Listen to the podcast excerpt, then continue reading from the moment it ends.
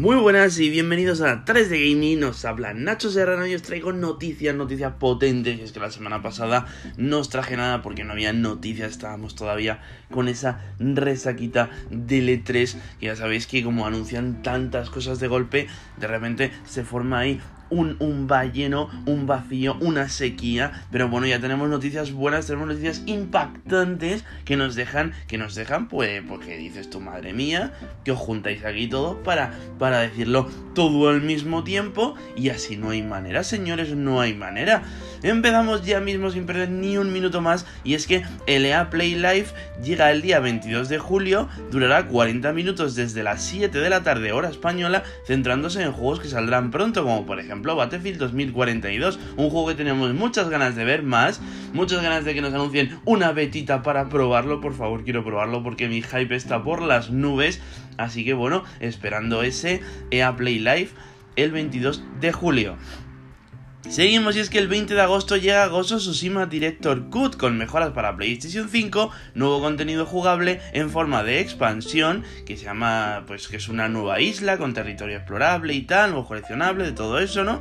Este se podrá adquirir a precio completo si compramos el videojuego desde cero, es lo que serían 70-80 eh, euros, depende cómo lo compres y pagando 20 o 30 euros respectivamente si lo compras en PlayStation 4 o en PlayStation 5 si disponemos del juego y deseamos adquirir las mejoras de expansión, ¿vale? O sea, básicamente puedes comprar la edición completa que te viene con todo, absolutamente todo, que serían 80 euros.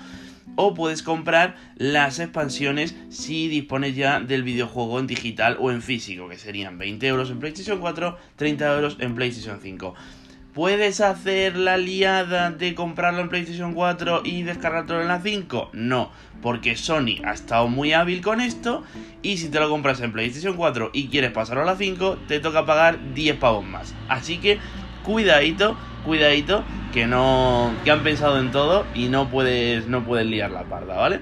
Así que vamos a seguir con la movida y es que nos han presentado también una revisión de la Nintendo Switch que todos ya conocemos. Esta nueva Nintendo Switch OLED mejoraría la calidad de la pantalla eh, haciendo así honor a su nombre, con una pantalla OLED de 7 pulgadas, es un poquito más grande, reduce también el tamaño de los marcos y duplica la memoria interna de la consola, esta vez a 64 GB.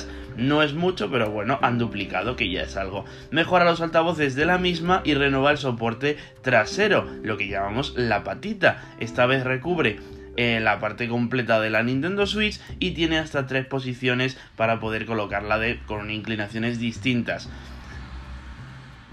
También es mucho más estable y el dock se puede enchufar un cable LAN para poder tener una conexión a internet más estable jugando en televisión. Así que perfecto. También tuvimos ayer un State of Play y nos mostraron la mayoría de juegos indies que ya conocíamos como el Sifu, un juego de un tío que domina las artes marciales en tercera persona y que la verdad tiene muy buena pinta y tiene una dinámica muy interesante que conocimos en el día de ayer y es que cada vez que nuestro personaje es derrotado, vamos, con, cada vez que muere, no podemos decirlo así, envejece y es que es algo muy curioso y, me pareció a mí observarlo así en el tráiler y es, es muy muy muy curioso porque cada vez que le derrotan aparece un contador y es como si empiezas con 40 años pues ahora tienes 42 años, ¿no? Porque te han derrotado y has envejecido. Cosas curiosas, pero imagino que cuando llegarás a determinado momento en el que no podrás morir más porque el tío pues se morirá de viejo, ¿no? Porque claro, no vas a llevar el personaje ahí con 70 años que no va a poder ni mover. Así que Vamos a ver qué tal y qué tal funciona esa nueva dinámica y a ver si nos hemos perdido algún detallito. Este juego saldrá en exclusiva, ya sabéis, para PlayStation. Vimos también un shooter cooperativo que se llama Arcadegeddon, disponible en beta a partir de hoy en PlayStation 5 y PC. Es un cooperativo de 4 jugadores contra la IA y la verdad es que tiene pinta muy interesante y es un shooter en tercera persona, ¿vale? Vimos contenido nuevo de Tribes of Midgard, este RPG con vista isométrica tipo Diablo de vikingos y cooperativo de 5 jugadores, sin duda una propuesta muy interesante y la verdad es que es un juego que yo tengo ganas y en exclusiva en PlayStation 5 y eh, vamos, en PlayStation 5 no, PlayStation 5, PlayStation 4 y PC, ya sabéis. Así que eh, una propuesta, como digo, muy interesante, sobre todo por ese cooperativo de 5 personas, que actualmente todos los cooperativos que están saliendo son de 3 y 3 son poco, gente. 3 son poco porque es que dejas allá a los amigos que, que esto, si es que aquí falta, faltan huecos, faltan huecos. Así que seguimos, y es que vimos también el videojuego de la serie de anime de Demon Slayer o Kenotsu no Yaiba, ¿vale? Perdona si lo he pronunciado mal, pero es que yo el japonés como que no lo domino demasiado que saldría en exclusiva en PlayStation 4 y 5 próximamente. Un juego que la verdad es que tiene muy buena pinta y que seguro que va a arrasar porque la serie está arrasando en, en todas partes, así que ese juego va a vender como churros. Más información sobre el contenido extra de Death Stranding Director Cut, que es muchísimo, e incluirá carreras de vehículos, nuevas misiones principales, nuevas misiones secundarias, nuevas zonas explorables, nuevos enemigos, nuevos exotrajes y gadgets. Sin duda, una buena pila de contenido que justifica adquirir la expansión, la edición completa, para que le interese, ¿no? Porque la verdad es que han metido muchísimas cosas y esto pues, es una muy buena noticia y es una gran noticia para todos aquellos que no hayan podido disfrutar de ese título, que por, que por se dejaron guiar por esas opiniones de hate que hubo en su día, ¿no? De, no, es que es un simulador de andar, no sé qué, simulador de Amazon. Eh, es un juego que tiene una historia brutal, tiene una narrativa increíble y es como, como lo más, ¿vale? O sea, es que es un juego muy enfocado a la narrativa, ya te digo. Es como una, una película interactiva, ¿vale? Mm, es mejor verlo de esa manera, porque tiene una historia increíble y merece la pena por su historia, ¿vale? No es que sea aquí la última, el último grito en jugabilidad extrema y acción forever, no, no, es una narrativa, así que hay que verlo de esa manera. También nos enseñaron Fizz, un juego de plataformas en 2D que trata de un conejo con un superbrazo robótico que va partiendo almas por su camino, visualmente muy llamativo, sin duda pues sacando ese, ese partido a los nuevos motores de la nueva generación y sin duda interesante y llegaría el 7 de septiembre en PlayStation 4 y 5. Ya sabéis que estos juegos pues hay que jugarlo en PlayStation 5 porque en PlayStation 4 vas a jugarlos recortaditos ya que estos juegos están pensados para la nueva generación. También se vio un tráiler de Los Jude Men con escenas de historia y combate, ya sabéis, esta secuela de este famoso y aclamado Jude Men, que es este juego de, del tío, este rollo Yakuza que va por ahí reventando a la gente a hostia limpia, ¿no? Pues así.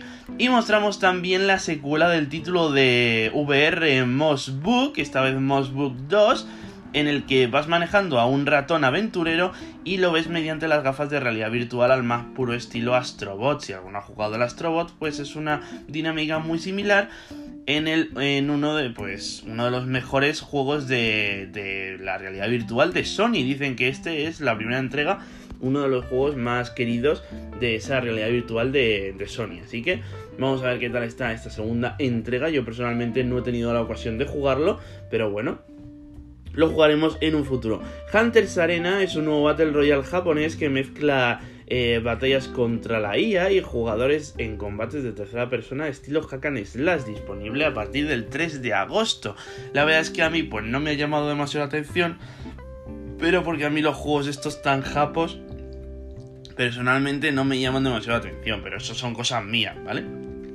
El plato fuerte de este State of Play es el gameplay de 9 minutos del nuevo Deadloop, un juego muy curioso que hasta ahora no me llama la atención, pero al verlo funcionar y en gameplay y correr en esa PlayStation 5 me ha gustado mucho lo que he visto y la verdad es que tiene dinámicas muy interesantes y como ya sabéis es un shooter en primera persona que mezcla un poco las dinámicas de Dishonored y Wolfenstein y eh, trata sobre un asesino que está atrapado en un bucle temporal y tiene que ir avanzando en ese bucle cogiendo los varios caminos y alternativas para ir conociendo todo lo que sucede en ese mapa, ¿no? Porque claro, tú puedes coger un camino de todos los que hay disponibles eh, lo completas, mueres y, cuando vuelves a empezar pues tienes que coger otro camino y así vas desbloqueando todas esas pequeñas piezas de la historia de ese, de puzzle hasta componer la historia completa, ¿no?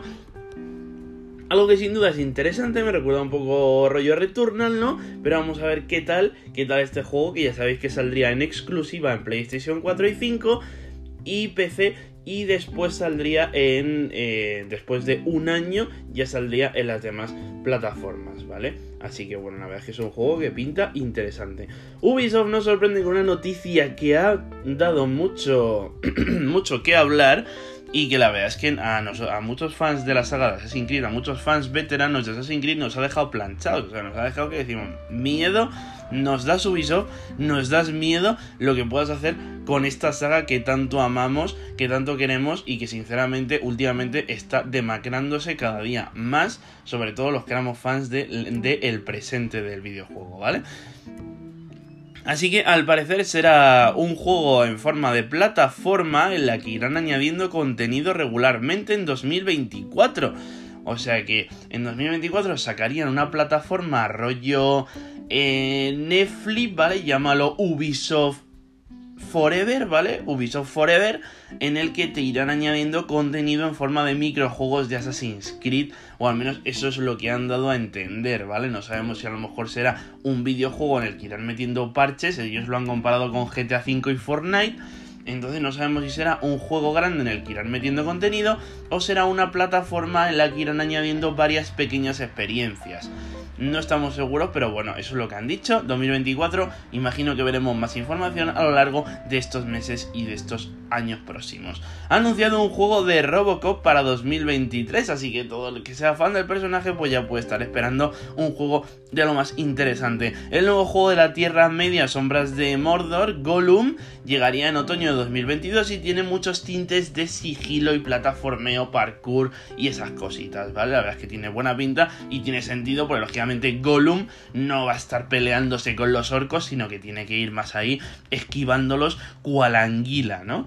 Genshin Impact añadirá guardado cruzado para PlayStation 4, PlayStation 5, PC y teléfonos móviles, así que ya puedes jugar en cualquiera de estas plataformas sin que te perjudique o decir, no, es que yo juego en el móvil, pero luego cuando lo pongo en la Play, pues tengo que tener una partida distinta, pues no, pues ahora todas las partidas son la misma, así que gloria para ti, si te gusta Genshin Impact. Assassin's Creed Valhalla en PC añade compatibilidad total con el DualSense, o sea ya puedes disfrutar de esas ventajas del DualSense si juegas en PC.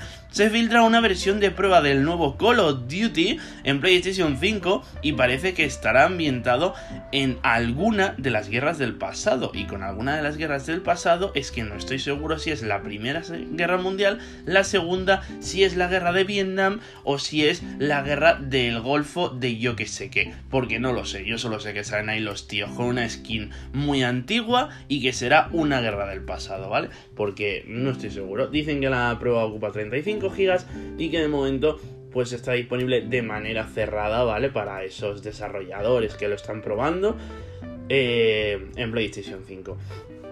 Así que nada, esto sería todo por hoy. Muchas gracias por haberme escuchado. Ya sé que esta vez se me ha quedado un poquito más largo el directo, pero es que había muchas noticias que comentar, había muchas cosas interesantes y sobre todo quería deciros también que muchas gracias a todos los que seguís mi canal de Twitch y mi canal de YouTube porque ya hemos llegado afiliados y señores, ya hemos llegado afiliado, ya, ya te puedes suscribir y darme tu apoyo en Twitch, así que muchas gracias porque lo debo todo a vosotros y recuerda si te gusta mi contenido te puedes pasar por mis redes sociales, también te puedes pasar por mi canal de Twitch donde hago directo todos los días, cada día de un juego diferente e interesante y nos lo pasamos muy bien y además comentando alguna noticia interesante si resulta que sale. Así que gracias, nos vemos la semana que viene con más y adiós.